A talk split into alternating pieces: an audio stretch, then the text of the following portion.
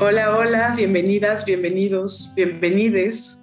Es un honor y un placer para mí estar aquí en este podcast que es un proyecto de Amnistía Internacional México, que se llama Hasta Ser Escuchadas. Parte de este proyecto es eh, justo tener estas conversaciones tan valiosas con personas que han vivido la realidad de la desaparición, el feminicidio, la violencia de género en sus propias familias. Y pues yo soy Jimena Ábalos, es un honor para mí estar aquí hoy con la señora María Antonia. Hola María Antonia, si pudieras presentarte, por favor. Buenos días, licenciada. Soy María Antonia Márquez. Soy madre de Nadia Alejandra Muciño Márquez, víctima de feminicidio en el 2004 en el Estado de México, en el municipio de Coquitlán Izcalli. Muchísimas gracias por estar aquí con nosotras hoy. Es muy importante escuchar las voces de las familias, de las madres, para no olvidar, ¿no? No olvidar en este caso el nombre, el caso y pues la injusticia del caso de Nadia. Pues bueno, María Antonia, ahora sí platícanos un poquito pues sobre Nadia, sobre su vida. Queremos escucharte. Yo tuve cinco hijos. Nadia es la mayor, fue la mayor. La tuve a los 17 años. Y, este, pues mi esposo y yo estábamos muy jóvenes. Era nuestra adoración, nuestra, nuestra bebé, nuestro juguetito. Eh, y este, pues creo que, creo que, y pues le dimos mucho amor, creció en amor, ¿sí? Y pues ella era una niña muy tierna, dócil. Tuvo sus hermanitas muy, porque tuve cada año y medio, año y medio, tuve tres hijos. O sea, a los 22 años ya tenía tres hijos. Wow. Tres hijas. Y seguiditos, muchísima chamba. Sí, no, era una locura, pero estábamos felices. Éramos muy felices. Y pues mi esposo y yo pues trabajamos muy duro. Nuestro sueño era tener nuestra casita, tuvimos nuestra casita, eh, darle lo, pues, lo mejor a nuestras hijas, ¿no? Y, y nadie era lindísimo con sus hermanitas. Me ayudaba a cuidarlas, jugar con sus hermanitas. Era estudiosa. Terminé la primaria, la secundaria después empezó a tener pues ya deseos de, ya más o menos tenía la idea de lo que quería hacer de grande. Quería ser este, pedagoga, sí. Y pues no entró, no entró, no pudo entrar porque no, no, no aprobó la, el examen. Digo, pues para que no pierdas el tiempo, métete a estudiar computación. Ella, ella decidió estudiar computación, estudió programador analista, mientras podía entrar este, a la carrera. Claro. Entonces, este, en ese ir y venir a la escuela, porque ella estudiaba en la zona rosa. Nosotros vivimos en el Estado de México, pero ella eligió la escuela en la zona rosa. Ok. Entonces, en ese trayecto de ir y venir de la escuela, conoce a Bernardo. Bernardo fue su pareja. Pareja, padre de sus hijos y su asesino. Y su eh, asesino. Y su asesino, sí. Qué duro, ¿no? Ella lo conoció. Nosotros no sabíamos de, de, ese, de esa relación. No nos había comentado nada. Hasta que en un, un día llegó un 24 de, de abril. Lo recuerdo también porque fue mi día de mi cumpleaños. era, mi cumpleaños. Llega, llega él con Bernardo y su familia. Y me dice, venimos a decirle que pues, vamos a vivir juntos. Y yo, ¿cómo? ¿Y tú quién eres, no? Este, ¿Tú quién eres? Claro, sí. ¿Y cómo? Pero llegó con su mamá, sus hermanos, o sea, y pues no sé. Y digo, no, no puede ser. O no, conózcanse primero, necesitamos saber quiénes son ustedes también. Claro. Y, y nadie decía, no, pues yo me voy a vivir con él. Tenía 17 años. sumamente inmadura. Entonces mi esposo me dice, pues hay que dejarla ir porque si, no, si la detenemos se va a ir y, no nos van a avisar.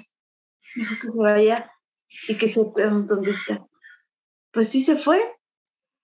Y ella regresó en dos semanas a, visitarme y la, la vi feliz. Bien. Pues ya, ¿no? Ya había decidido su vida. Y así tuvo tres hijos con Bernardo, pero desde un principio empezó a tener problemas familiares. Pues porque pues nosotros somos de clase media, pero podríamos decir somos de la misma clase social que Bernardo. A lo mejor no somos más de más baja posición económica. Los familiares de Bernardo, los padres de Bernardo son dueños de, de microbuses. ¿sí? Ok. Sí, pero su forma de vivir era diferente, totalmente. Que nosotros, citadinos, ¿no? Podemos decir, tenemos una estufa de gas, tenemos una televisión, una lavadora. Ella llegó a prender un fogón, a lavar ropa en piedra. Totalmente diferente la vida. Claro, un contexto empezaron las mismas mujeres a descalificarla por una chica inútil, ¿sí? Y empezó la violencia familiar. Ya después Bernardo le, le hizo su caso, pero fue muy violento con ella, demasiado violento. Económica, física y emocionalmente con ella, sí. No, la misma madre le, le ¿cómo le puedo decir? Le, llegaba y le decía, ten esta bolsa de frijoles para que comas tú y tus hijos. O sea, era muy duro, ¿no?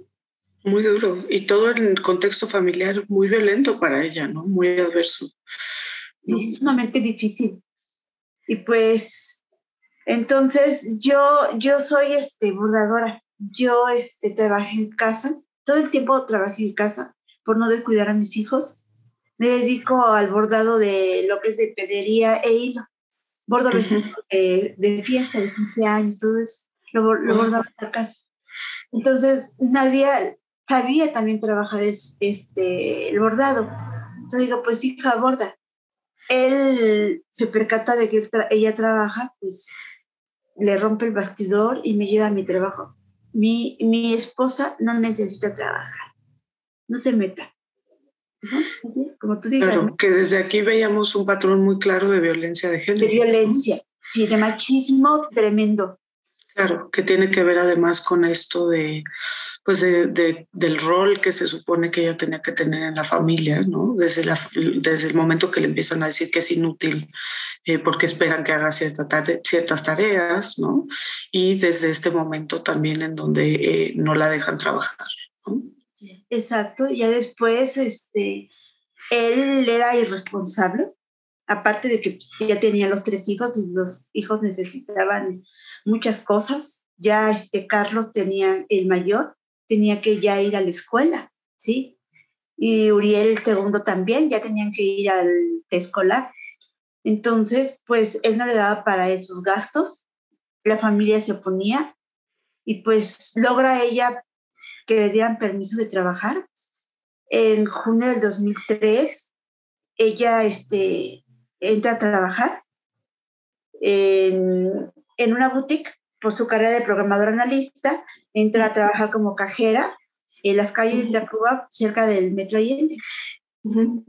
Yo me, yo me ofrecí a ayudarla a cuidar a los hijos, pues porque pues no, no me era dificultoso, porque yo tenía en ese tiempo un hijo de nueve años y mi hijo Mauro, que es el más chico, es ocho meses mayor que mi nieto. O sea, jugaban todos ahí, ¿no? Claro. Entonces, este, yo me ofrezco, se queda, se quedan los niños, yo los cuidaba y ella se iba a trabajar. Pasaba, me los dejaba y se iba a trabajar. El 2 de junio del 2003 me llama y me dice, ya voy para allá, ya voy, ya salí del trabajo, ya voy para la casa, y hablaba con sus hijos y ya voy. Y no llegó. No llegó. Entonces, este, Bernardo llega como a las 8 de la noche y me, pregunta por nadie. Y yo pues, pues, ya sabía la violencia que, que nadie estaba viviendo, que él era muy violento y, trato de subsanar un poquito, ¿no? La situación de que ya era tarde y nadie no llegaba y le digo, pues, es que debe haber mucho tráfico. Digo, este, no te preocupes, cena, le ofrezco de cenar y todo eso, ¿no? Para que no se enojara. Entonces, este, dice, no, la espero. Ya se sienta a ver televisión, los niños andaban jugando y después según se aburre y dice, ya me voy, me llevo a los niños. Digo, sí, no te preocupes, en cuanto llega nadie, nosotros lo llevamos. No llegó. A las 5 de la mañana levanto a mi esposo y le digo, no llegó nadie, vamos a ver qué pasó. Yo estaba ya muy preocupada por la violencia de Bernardo. Entonces, este, vamos a su casa y estaba la puerta abierta, yo entro y veo a los niños durmiendo, no estaba ni nadie ni Bernardo. Y espero, después como una media hora llega Bernardo y pregunta por nadie. Digo que no llegó. Sí, no, pero muy tranquilo. No llegó, no. Me voy al trabajo, espero que sea a las nueve, me voy al trabajo y pregunto por nadie. Me dice una compañera, sí, entramos al metro juntas. Y entonces, ¿qué pasó? O sea que se había llegado nadie. Sí, no había llegado nadie. ¿Qué, ¿Qué había pasado? Entonces traté de poner una denuncia por desaparición en el Distrito Federal. No se me quiso levantar la denuncia. Pasaron las 72 horas, pusimos la denuncia y resulta que Bernardo me, estaba, me acompañó a buscar a nadie durante dos semanas. Sí, íbamos al CEMEFO, a la Procuraduría, hospitales, y él me acompañó. Y los niños los estaba cuidando la mamá de Bernardo. Sí. Entonces, mi mamá me hace el favor de venir a casa para ayudarme a cuidar a mis hijos, porque estaban chicos todavía, mientras yo, yo buscaba a nadie. Entonces, este, hicimos este pegadero de muchísimos volantes y le doy a Bernardo un paquete de volantes. Digo, por favor, pégalos en la base de los microbuses, porque a nadie la conocían todos, porque pues, era esposa de Bernardo. Digo, pégalos también en, en, los microbuses y vemos que no lo hace. Y le digo, ¿qué pasó? Es que los microbuses me dice, digo, este, ¿pegaste los volantes? Y dice, sí. Y nosotros nos dimos cuenta que no había ni uno. Oh, qué raro. Entonces empezamos a, a, ir a su casa, cerca de su casa, para tratar de hablar con las amigas, la comadre, la vecina, para saber si habían visto nada. En todo este tiempo las autoridades no buscaron, no investigaron absolutamente no nada. nada. Andábamos nosotros buscando. Entonces, Bernardo se da cuenta que empezamos a sospechar de él y resulta que Bernardo tenía privada de su libertad a nadie. Pasó así. Sí. Nadie, porque no había llegado, no, no le había dado tiempo de hacer de comer, llega primero a su casa, encuentra a Bernardo teniendo relaciones sexuales, pero fíjese bien, teniendo relaciones sexuales con una sobrina de él. ¿Te das cuenta del machismo? Sí. Claro, un contexto absoluto de, violencia. De violencia. Entonces le da una paliza extrema que le fractura dos costillas y la llevan a encerrar a una casa que estaba en construcción. Sí. Y ahí no sé qué, qué pretendía, porque por qué no no, sabría qué pretendía, ¿no? Entonces, este, al ver él que estamos sospechando de él, le da 800 pesos y le dice desaparece. Porque si, apare si vas con tus padres, mató a Carlos. Él era violento, pero no nada más con nadie, sino con los hijos también. Y sobre todo tenía más violentado a Carlos, el hijo mayor. Sí. A él, cuando llegaba su papá, se escondía ¿sí? En vez de estar feliz, ¿no? Claro, qué Se cambia. Entonces, este, Nadia se va, se va a mi pueblo, yo soy de en Puebla, llega con mi familia y ya de ahí me, me habla por teléfono y me dice todo lo que sucedió. Entonces le digo, hijo, mis hijos, ella bien asustada, mis hijos, digo, no te preocupes, ahorita voy por ellos. Los está cuidando tu, tu suegra. Ya fui, era un 2 de junio, era cumpleaños de Fernanda, la más chica, cumplía dos años. Por ese pretexto voy por, voy con los, voy por los niños, le digo a Bernardo que me los preste para que haga yo su pastel a la niña. Me los llevo, pero inmediatamente los llevo a casa y mi mamá inmediatamente hacemos maletas con la ropa de mi hijo. Vete, ma, llévaselos. Sí, y se los lleva a, este, a nadie. Sí. Ya te digo, yo me encargo, ya llega Bernardo fue la primera vez que yo discuto con Bernardo y lo amenazo. Sí, le digo, ya me dijo Nadia todo lo que le hiciste y te voy a denunciar y te vamos a denunciar. Él me amenaza, pero pues, yo, no tenía, yo no le tuve miedo. Entonces se va una de mis hijas, llévate su plan, para que Nadia se viniera al pueblo e interpone una denuncia por privación ilegal de la libertad cielos. Y se regresa otra vez al pueblo. Y una vez más las autoridades no hicieron nada nos investigó. Esto me parece, o sea, digo, sabemos que es un problema, pero escucharlo de tu voz y en el caso de Nadia, no. Todos los momentos en donde las autoridades son omisas en su deber de investigar, ¿no? Así es. Entonces ella se, se regresa al pueblo. Ella estaba bien, económicamente estaba bien, porque pues nosotros la apoyábamos, mi padre y yo, le mandábamos dinero para que ella estuviera bien. Ella estaba sola, viviendo en una casa sola, que era la casa de mis padres. Mis padres vivían en Cuernavaca y ella vivía en la casa de mis padres solita. Estaba bien, tenía todo lo necesario. Sí. Bernardo se entera de dónde se encuentra en septiembre. Va por ella y la regresa. En septiembre y en febrero la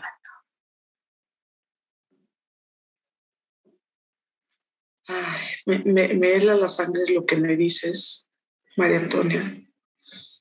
Eso, ¿no? O sea, cómo se veía de alguna manera ver este, este escalamiento en la violencia de Bernardo.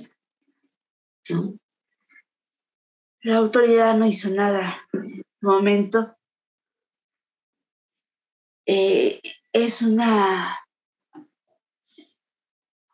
es, ¿cómo te puedo decir? Como un remordimiento de mi persona. Digo, carambas, que no se me ocurrió un apoyo psicológico, algo que la, que la fortaleciera. No, no hice nada. No, pero pues no sabías. No es tu culpa. Es culpa de Bernardo, ¿no? Terminó matándola junto con su hermano. Hasta la fecha no sé por qué su hermano intervino en su homicidio. Y pues fue tremendo, ¿no? Porque desgraciadamente la asesinan frente a los niños. Y fíjate su, su inconsciencia. Yo ya no considero la maldad, sino su inconsciencia de haberla asesinado frente a los niños. Y lo que ellos creen que están por completo arriba de cualquier orden, ¿no? O sea, se sienten totalmente en su derecho. Sí. Le quitan la vida, pero fíjese, la asesinan y le dicen a los niños, si tú les dices qué pasó, los quemo. Y se van y dejan a los niños con nadie. Sí. Ahí pasó mucho tiempo no sabemos exactamente cuánto tiempo, porque los niños no saben decir cuánto tiempo. Ellos dicen que mucho, sí. Entonces, este, incluso el biberón de Fernanda estaba al lado de A ella la ahorcan y la dejan en el baño de rodillas. ¿Y Ya cuando los niños tenían miedo, mucho miedo, van con la vecina. Y y les pregunta, este, pero van, y no creas que van y le dicen, mi mamá está muerta, no. Van, le, les piden prestado un, un, cerillo para prender una vela. Entonces la vecina le dice, pues para qué lo quieren, que hace travesura, ¿dónde está, ¿dónde está su mamá? Y le dice Carlos, es que el mayor tenía cinco años. Dice, es que tenemos mucho miedo, queremos prender una vela. Y ya le pregunta por su mamá y le dice, Carlos no está, es el, era el más temeroso. Y Uriel era el de cuatro años, pero tiene carácter diferente. Él es más agresivo. Bueno, no agresivo, sino que más, más fuerte. Sí. Entonces, este, le dice, sí es cierto, sí está mi mamá, pero está muerta. Entonces la vecina se impacta, toma en brazos a Fernanda porque estaba llorando y estaba desnuda. La toma en brazos y, y, se, y se cruza la calle y va a su casa de nadie. Y, y se da cuenta que está, está muerta. Entonces este, le, le dice a Carlos que dónde tomaba ropa para vestir a Fernanda. Y Carlos le muestra el, el cuarto, pero ve todo desordenado. Toma lo primero que encontró, está en el piso. Este toma una camisa, con esa la cubre, se cruza, se va a su casa. Ya después la señora la viste con ropa de sus hijas, mayores, pero así la vistió. Entonces ya es la señora la que da aviso a la autoridad, a la, a la familia, y precisamente va con, ver, con el matute, con Isidro López Gutiérrez, alias el matute, el otro asesino de nadie. Va con él y le dice que pues algo le había pasado a su cuñada y que diera aviso a las autoridades. Él dice, no, yo no me quiero meter en problemas. Pero la señora se molesta, se enoja y le recrimina y le exige que, que avise, y ya lo hace. Y a mí me va a avisar una de sus hermanas de Bernardo, Victoria, y me dice, tu hija se suicidó. Eh, pero así, si tu hija se suicidó, dio un impacto, ¿no? ¿Cómo que me estás diciendo? Por supuesto. Era el, el 12 de febrero del 2004. ¿Cómo crees? Mi esposo acaba de llegar de trabajar, yo incluso tan mal que ni siquiera le, abrí la puerta. Ya me, me dijo, y yo me meto corriendo a decirle a mi esposo, algo le pasó en el día. Vamos, vamos. Ya fuimos a, este, a su casa nos percatamos de que nadie estaba muerto. Y salimos a la casa otra vez porque pues, de la casa de nadie no tenía teléfono ni luz, no tenía nada. Mi hija. Sí, vamos a la casa, doy aviso a las autoridades, pero en mi tontería hablo a mi municipio, es mi ignorancia. Hablo a mi municipio, incluso las autoridades llegaron antes que yo ya llega, llego yo, entra, entra la autoridad, entra el Ministerio Público, ve la, que en efecto estaba nadie muerta y me hace preguntas. Dice, ¿cómo te enteraste? digo, es que me dijo, ya le dije que la hermana de Bernardo me dijo que se había suicidado. Me dice, ¿cómo? ¿Ella estaba presente? Digo, no sé, a mí nada más eso me dijo. Y le da vueltas el Ministerio Público al cuerpo de nadie. Si está muy raro, me dice, mira, el Ministerio Público me enseña. En la parte de enfrente salían las puntas de una agujeta blanca. Me dice, mira, la parte de atrás estaban las puntas de un cable de luz. Y después tenía enredado un, una soga que es con una punta estaba a esta altura la, y subieron la otra punta a una viga.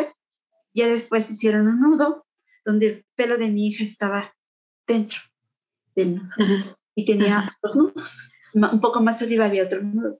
Dice, eso está muy raro. Y ya después entran otros policías y le dicen, no nos pertenece. Esto es municipio de Cuautitlán Dice el Ministerio Público, no te preocupes, este, y nosotros damos aviso a las autoridades y me dice el Ministerio Público, si algo necesita, estamos a tus órdenes, puedo ser testigo, porque resulta que ya estaban los abogados de Bernardo. Estaba Alejandro Zamorasí, que fue en ese momento su abogado, y testigo, posteriormente después testigo de descargo, servidor público, y Donato Zamora Rosas, que también él era líder del, es líder todavía de los comerciantes, y de Nicolás Romero, y fue candidato a la presidencia de este municipio, de Nicolás Romero. Claro, entonces hombres con poder, ¿no? Que estaban entonces, interviniendo. Dice el Ministerio Público, puedo ser tu testigo. Pero no me acuerdo cómo se El Ministerio Público estaba tan mal que ni siquiera me acuerdo de No, por supuesto, lo que nos narras es un verdadero horror para cualquier, pues para cualquier persona, pero más para una madre ver eso. Entonces, este, se van, pero me dejan las patrullas. Ya llega hasta las 12.05 de la noche, cuando se les dio aviso a las 6. Seis horas después llega el Ministerio Público de Complicaciones Cali. Y pues ya resulta de que llegan la autoridad, se meten los abogados, empiezan a hablar con el Ministerio Público, empiezan a hablar con el perito, y yo lo que alcanzo es que el perito, Michelle Acep Sánchez, le dice al abogado de Bernardo, a este Alejandro Zamora le dice, no te preocupes, todo va a estar bien. ¿Qué significa? Pues no lo sé. Claro, que ya, había ahí, que... ya había ahí una colusión ¿no? entre, entre el perito y eh, pues la, defensa de Bernardo. Y te voy a decir quién es el, este el perito. Es Michelle Acep Sánchez, perito en criminalística, y también fue el perito que dictaminó la muerte accidental de Polet. ¿Sí sabe quién es Polet? Por supuesto, el caso muy sonado de la niña Polet, ¿no? Y lo absurdo del peritaje de Polet se parece mucho al, absurdo del peritaje de, de. Dejan en, no resguardan el lugar de los hechos, se incinera después el lugar de los hechos, no se recoge el este, todos los elementos de prueba, se deja en el lugar de los hechos la soga, el cable de luz, lo único que se lleva es el, la agujeta que estaba, eh, tenía una profundidad 1.5 centímetros la agujeta en su pie. Oh. Eso fue lo que se llevó, porque no se le cayó, se, lo llevan. No le practicaron todos los estudios al cuerpo de mi hija y el perito dictamina suicidio. Increíble. Se encuentra sangre en un lavadero, en una segunda inspección, en el lavadero. Y de ahí se agarra el perito y dice, nadie vivía violencia familiar. Y las mujeres que menstruan nos deprimimos. Y dada la violencia de, de que vivía, lo único que tenía que haber hecho nadie para salvaguardar su vida era ponerse de pie. Pero no quiso. Los golpes que tenía Nadia en su cuerpo, dice que eran, fueron anteriores a su muerte nada tuvieron que ver en, el hecho de su muerte. La sangre total falta de el lavadero era de su menstruación, pero nadie no estaba menstruando. No, no, no, no, no, no. Increíble. El desorden que había en casa, incluso el colchón donde dormía nadie estaba en el piso, dice que era su forma de, de vivir, era desordenada. Increíble. O sea, además un peritaje que no solamente eh, es omiso, que no solamente carece de perspectiva de género, sino que es revictimizante. Claro, claro. Porque le atribuye a ella estas condiciones, ¿no? En lugar de darse cuenta del contexto que estaba viviendo ella en esta situación de violencia, ¿no? Es increíble, ¿no? Eh, eh, que la conclusión sea como vivía violencia familiar, entonces prefirió morir, ¿no? En lugar de decir cómo vivía violencia familiar, lo más probable es que esa haya sido la causa y contexto de su muerte, ¿no? Increíble. ¿Cómo ve? Después mis nietos, pues, este, ellos declaran ante el, ante el Ministerio Público, señalan a su padre y a su tío ser los autores de la muerte de su mamá. Ellos no dicen la asesinaron, ellos dicen, ellos amarraron a mi mamá, ellos amarraron a mi mamita. Sí. Y, y aquí en estos años veo que pues realmente Bernardo no solamente le quita la vida a nadie, sino que daña profundamente a sus hijos. Sí. Los dañó terriblemente. Sí. Porque emocionalmente los marcó. Los Por marcó. supuesto. Sí. En ese momento yo los, yo los llevaba a terapia psicológica, pero pues no, ellos estaban mal. Carlos, el mayor, perdió el control de los exínteres, se iba a un rinconcito y se hacía del baño, se ponía a temblar, se hacía del baño, pero ya iba a primero de primaria. Entonces en la escuela también era sujeto a bullying, porque pues, todos Claro. se preocupaban de él porque el niño se hacía del baño, ¿sí? Y, eh, y, y Uriel tenía ya cuatro años, iba a preescolar, pero él tenía pesadillas y no soportaba la cercanía de los hombres. Él tenía, el maestro de educación física era varón, pero no permitía que se le acercara. De hecho, él nunca estuvo, entró a educación física. Sí. En una ocasión se le fue a patadas al maestro. Eh, y pues eran las pesadillas constantes, era horrible porque él se pegaba en la cabeza, en la pared, en el piso, daba puñetazos, era una forma agresiva de, de su desahogo, no sé. Entonces en ese tiempo encontré, bueno, yo escuchaba un programa de radio que se llamaba Parejas, Desparejas de la Familia, de Radio Re. Uh -huh.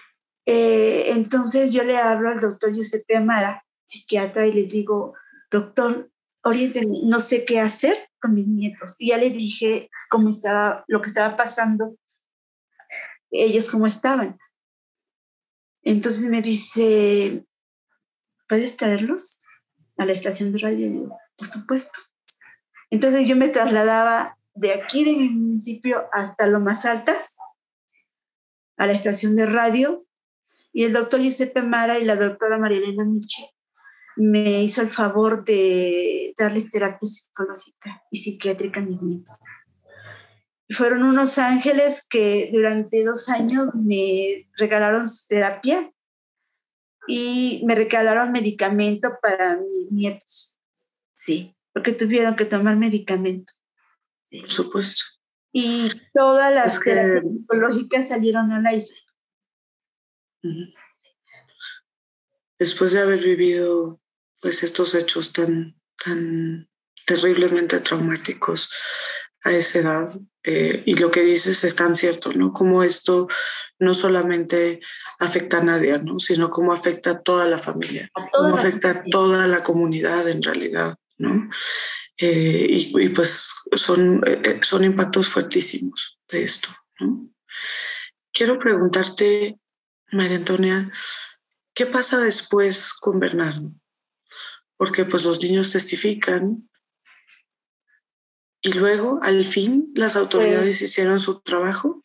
No, fíjate que en un inicio yo no, a mí no me permitieron tener acceso al expediente porque según decía el Ministerio Público que estaba en sigilo, pero yo me percataba de que los abogados de Bernardo llegaban y entraban no con el Ministerio Público, sino que se iban con el, con el subprocurador y la Ministerio Público llevaba expediente, digo, bueno, dígame, ¿qué pasa? Yo quiero saber.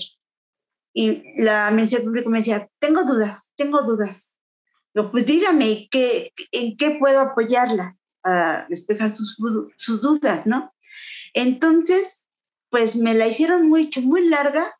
Yo ya estaba desesperada, contrataba abogado, iban, le este, veían el expediente o no les permitían ni ver el expediente me sacaban el dinero y se iban, me dejaban el caso, tres abogados y dije, pues no puede ser. Entonces se me ocurrió en mi desesperación hacer una carta a la presidencia.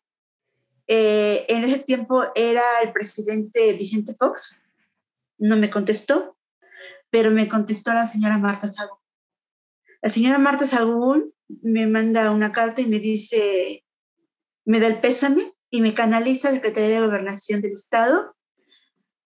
Eh, soy recibida en la Secretaría del de Estado del Estado de México me entrevisto con un abogado de Secretaría de, Gobernación, les pongo mi caso y digo, yo quiero saber qué va a pasar, quiero, quiero que, me, que me digan.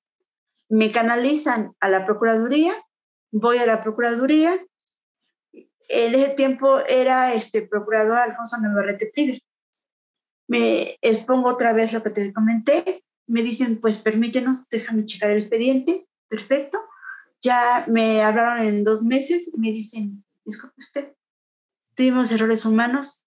¿Estaría usted dispuesta a presentar dictámenes periciales en criminalística? Les digo, claro, desde luego yo me pongo en sus manos. Qué ignorante. No sabía, ¿verdad? No, nunca había vivido ese tipo de,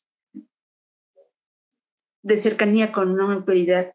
Entonces le digo, desde luego yo me pongo en sus manos, contacto este, peritos en criminalística, en psicología, en psicología, psicología infantil y en antropología. Presento tres dictámenes periciales privados. Con eso se me consigna mi averiguación. Peritajes que yo, que yo este, pagué y que los errores humanos fueron de la Procuraduría, no míos, y se yo, yo este, presento mis dictámenes periciales, se me consigna mi averiguación hasta enero del 2005, un año después, casi un año después. Y resulta que en cuanto sale la orden de aprehensión, Bernardo ya se había amparado contra cualquier acto de la justicia. No se le ampara, se vuelve a amparar contra la orden de aprehensión, pasan meses, porque no se le ampara hasta que se sigue amparando hasta que hay un sobrecese y ya después se dan a la fuga. Se dan a la fuga entre comillas porque ellos siguen trabajando en el mismo lugar y tenían los mismos horarios y las autoridades nunca los encontraron. En el 2007 es detenido el Matute, el cuñado de mi hija, es Isidro López Gutiérrez, alias el Matute. lo detienen, eh, pasan las 72 horas y le dictan el auto de formal prisión. Él apela el auto, recayó en la primera sala colegiada de Telepantla y los magistrados le dieron valor probatorio a la declaración de mis nietos y descalifican por improcedente el dictamen de Michel, el perito de la Procuraduría. Y se sigue el Y lo sentencian a 42 años con 6 meses. Bueno, pero antes solicita antecedente penal resulta que el Matute tiene antecedentes penales. Ahí te va. Violación e incesto. ¿Sí? Violó a una de sus sobrinas. Claro, que esto es el contexto que, que nos platicamos, la violencia, Este contexto tremendo de violencia de género. Y este ejercicio abusivo de poder. antecedentes por robo con violencia. Ah. Entonces, este, apela la sentencia condenatoria, lo, condenaron a 42 años con 6 meses, recayó en la primera sala colegiada de Telepantla, con los mismos magistrados, las mismas declaraciones, las mismas pruebas, y ahora cambian de opinión y dicen los magistrados que los niños son incapaces de distinguir una verdad, una fantasía, y le dio el valor probatorio al dictamen de Michel, del perito de la Procuraduría, y no encontraron el cuerpo del delito y queda en total libertad. Impresionante. Sí. El 14 de junio del 2012 es el Bernardo. Bernardo. Al fin. Eh, y vuelvo a reiterar la violencia de género. Cuando es detenido Bernardo, yo me entero porque la detención la cubre Denise Merker. Denise Merker, y resulta que este, cuando detienen a Bernardo tenía secuestrada a una menor del estado de Hidalgo de 13 años. ¿Sí? Y bueno, ya lo detienen, entregan a la menor y pues ya le dictan el auto formal prisión yo solicito antecedente penal y resulta que no tiene, le digo, ¿sí tiene? Yo vi en la televisión que tenía secuestrada a una menor, entonces me vengo, me voy a Toluca, el procurador ya, ya era otro, yo no sé, porque cuando detuvieron a Bernardo estaba Castillo y ya después cambiaron a otro, que yo no sé. Entonces busco a los comandantes que detuvieron a, a Bernardo, le digo, dígame. Dice, no, sí, señora. Sí, hubo denuncia. La mamá de la menor denunció y denunció en Confidencial. Ah, perfecto. Entonces, en una marcha, era este Día de la No Violencia contra la Mujer en noviembre, la marcha, nos recibe en Secretaría de Gobernación y yo solicito antecedentes penales. Y resulta que en efecto la madre había denunciado la violación y privación legal de la libertad y resulta que pues caminó.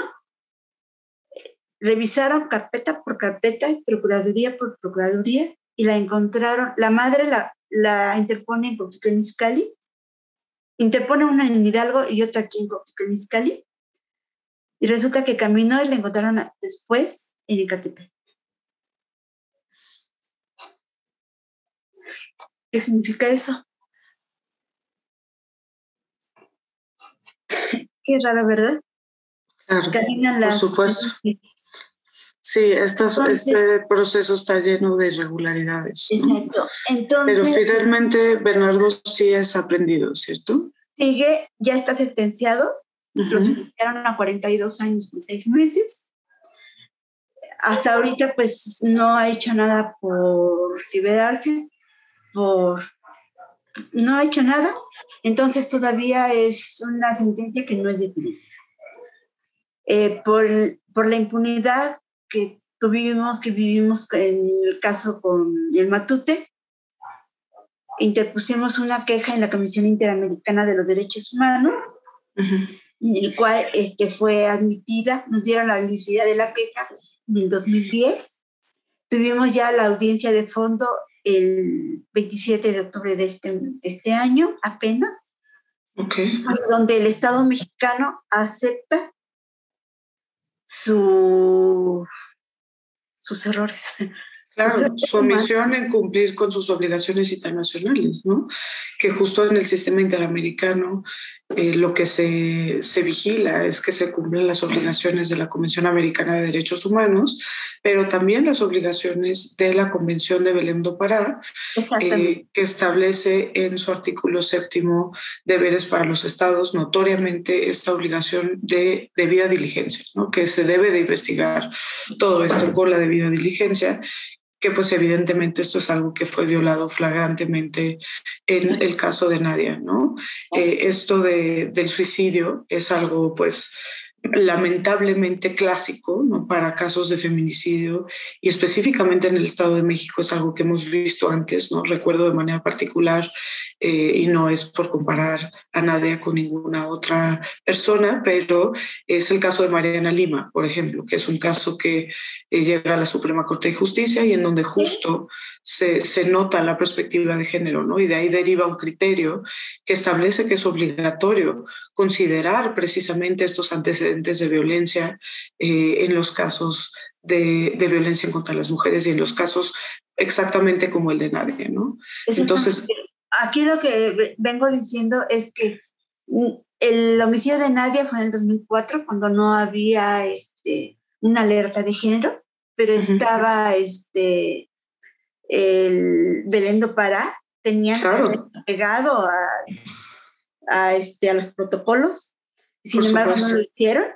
El de Mariana Lima se, se, sigue, se vuelven a cometer los mismos delitos, sí, ya habiendo una este, alerta de género, y se siguen cometiendo los mismos errores de nadie, pasando los años y siguen los mismos. Claro que esto es una cosa impresionante, ¿no? O sea, cómo en estos casos las personas servidoras públicas no, inspeccionan correctamente el lugar de los hechos, las personas servidoras públicas no resguardan de forma apropiada la evidencia, ¿no? Que, que nos lo cuentas y es impactante, ¿no? Como pues justo toda esta evidencia física que tú viste con tus propios ojos, ¿no? Y que todo se resguarda, ¿no? Y pues finalmente que no se realizan las diligencias que se tienen que realizar, ¿no? Como la familia es quien tiene que eh, realizar estas diligencias, incluso pagarlas de su propio bolsillo. Parece impresionante, ¿no? Y ahí, pues, evidentemente, todo mi reconocimiento, María Antonia, algo que ninguna familia debería de tener que hacer, ¿no? Es esta investigación prácticamente independiente eh, para encontrar la verdad y para que se haga justicia en el caso de Nadia, ¿no? Em, ¿qué, camino has recorrido desde entonces, ¿no? Desde pedir que se haga justicia, estar ahí para tus nietos, el acompañamiento que nos platicas que le has dado a tus nietos, el apoyo que les has dado, ¿no? Em, realmente todo mi reconocimiento para ti. Eres una heroína que no deberías de serlo, no deberías de tener que serlo, ¿no? Porque pues este caso es una cosa espeluznante de verdad y lamento tanto eh, pues que este, esta haya sido la situación para nadie, ¿no? Y, cómo esto se agrava por la omisión de las autoridades, ¿no? Y en ese sentido quisiera preguntarte qué falta para que se haga justicia, ¿no? Porque vemos que ya está Bernardo en prisión, o que claro que dices que esto que es algo que pues te deja intranquila en el sentido de que no es una condena definitiva, ¿no? Pero pues tenemos al otro autor del homicidio que, eh, que aún está libre, según entiendo. ¿Y, qué es lo que falta? Está libre y, y, quiero decir que el Estado, el Estado no, no solamente nos dejó en impunidad, sino que también nos dejó en riesgo, porque son una familia delictiva. ¿sí? Me he tenido... ¿Con poder? De domicilio constantemente. Eh, y pues me dejó en la impunidad. Entonces, ¿qué es lo que estoy buscando? Pues, bueno, son, mis, son nuestros sueños de la familia, es de que a, a Natute se le vuelva a juzgar. Claro. Sí. Claro, además, eh, pues el, el, tema de reparación del daño, ¿no? que esto no es menor, o sea, todo lo que esto representó económicamente para la familia. Eh, desde el momento. Nosotros más que nada buscamos justicia, no queremos una justicia a medias. Por supuesto. He dicho, y lo seguiremos diciendo los hijos de Nadia, toda la familia, es que a Nadia le asesinaron dos y tienen que estar dos en prisión. Claro. ¿Cómo están tus netos, María Antonia? Pues ya soy felizmente bisabuela. Desgraciadamente, pues se casaron muy jovencitos ellos también. Este, Carlos ya tiene un, hijo de casi va a cumplir cuatro años eh, y estudia y trabaja. Es un buen chico, es muy dedicado a tu familia y está feliz. Está, está bien, está bien mi nieto. Eh, Uriel está feliz también, tiene una bebé de un año, acaba de cumplir un año y se llama Nadia. Ay. Está, está feliz. Ay, esto, esto me, me, conmovió muchísimo, María Antonia. Pues de alguna manera como él honra a la memoria de su mamá. Así. Poniéndole Nadia a su niña. A su niña, así es. Y, está feliz. Está feliz con su hija. Y solo Fer, pues ella te desvió del camino desde los 14 años. Se empezó a fugar de casa hasta que pues se fugaba, la, buscábamos, se, levantó la alerta de desaparición, se le buscó, se le regresó a casa, se le se volvió a ir, se le la interné en un centro de, de, rehabilitación porque pues empezó a consumir este, drogas, se fugó del centro de rehabilitación, ya después pues se hizo, se buscó un compañero y vivió con él un tiempo, tuvo un, bebé y se lo dejó y se volvió a ir y es un caos. Entonces vino y me dejó a su bebé y se fue. Pues lo lamento, lamento esta situación también y pues que desde luego no puede ser totalmente ajena también a lo que vivió de niña. Totalmente, porque está pasando cosas horribles. Ella ahorita está viviendo con un hombre, ella ahorita está en Cancún con un hombre de cuarenta y tantos años que podría ser su padre, pero ella es violenta. Ella, esta es la segunda pareja que tiene, pero a la primera pareja la golpeaba. Se golpeaban físicamente y sabe que me dice, Fernanda dice, ay abuela, me dice mal, no me dice abuela, me dice, no te preocupes, a mí no me va a pasar lo que mi mamá. Ella es la que golpea. ¿Cómo cargamos estas heridas de una forma u otra? Qué fuerte. Pero bueno, me da, me da gusto escucharte bien, escuchar que pues de alguna manera tus nietos eh, están bien, eh, tus bisnietos también, ¿no? Eh, y pues bueno, te agradezco infinitamente que nos hayas compartido esto. tu historia es una historia que ninguna mamá debería de vivir, que ninguna familia debería de vivir. Lamento profundamente que esto haya sido. Y pues estamos al pendiente de qué sucede ante el sistema Creo que ningunos hijos deberían de vivir. Desde luego, desde luego. Qué fuerte. Y pues que obviamente nos ayuda y en ese sentido, gracias infinitas pues a que nos hayas contado la historia de Nadia. Gracias por contarnos esta historia, gracias por nombrar a Nadia. Es tan importante recordarla, recordar su nombre, recordar su cara, recordar que este fenómeno, ¿no? que ya sabemos que es un fenómeno de impunidad a la violencia de género que ocurre en México y de manera muy específica en el Estado de México, pues es algo que tiene caras, ¿no? tiene familias, tiene consecuencias concretas eh, para las familias y para las vidas de las personas. Muchísimas gracias por recordarnos esto, María Antonia. Al contrario, y esperemos que sirva, sirva a otras mujeres, que las haga reaccionar, que puedan dejar e-, ese círculo de violencia. Claro, ¿qué, podemos hacer para que esto deje de seguir pasando? Que esa es la cuestión. Así es, a lo mejor yo soy un poco fantasiosa, como dicen los jueces, no los hijos, sino yo soy fantasiosa. Y yo digo que con una vida que se salve es una estrellita para mi hija en el cielo. Totalmente, totalmente. Estoy segura que va a tener muchísimas estrellitas por todo el trabajo y todo el esfuerzo que has hecho, pues justo para, para levantar la voz ¿no? y exigir justicia para nadie. Gracias, muchísimas gracias, María Antonia.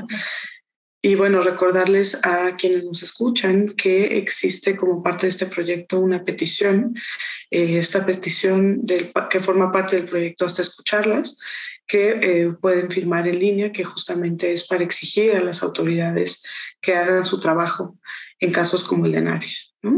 Muchísimas gracias, María Antonia, por compartir nuestra historia. Un abrazo muy fuerte. Yo tampoco pararé hasta ser escuchada. Exacto.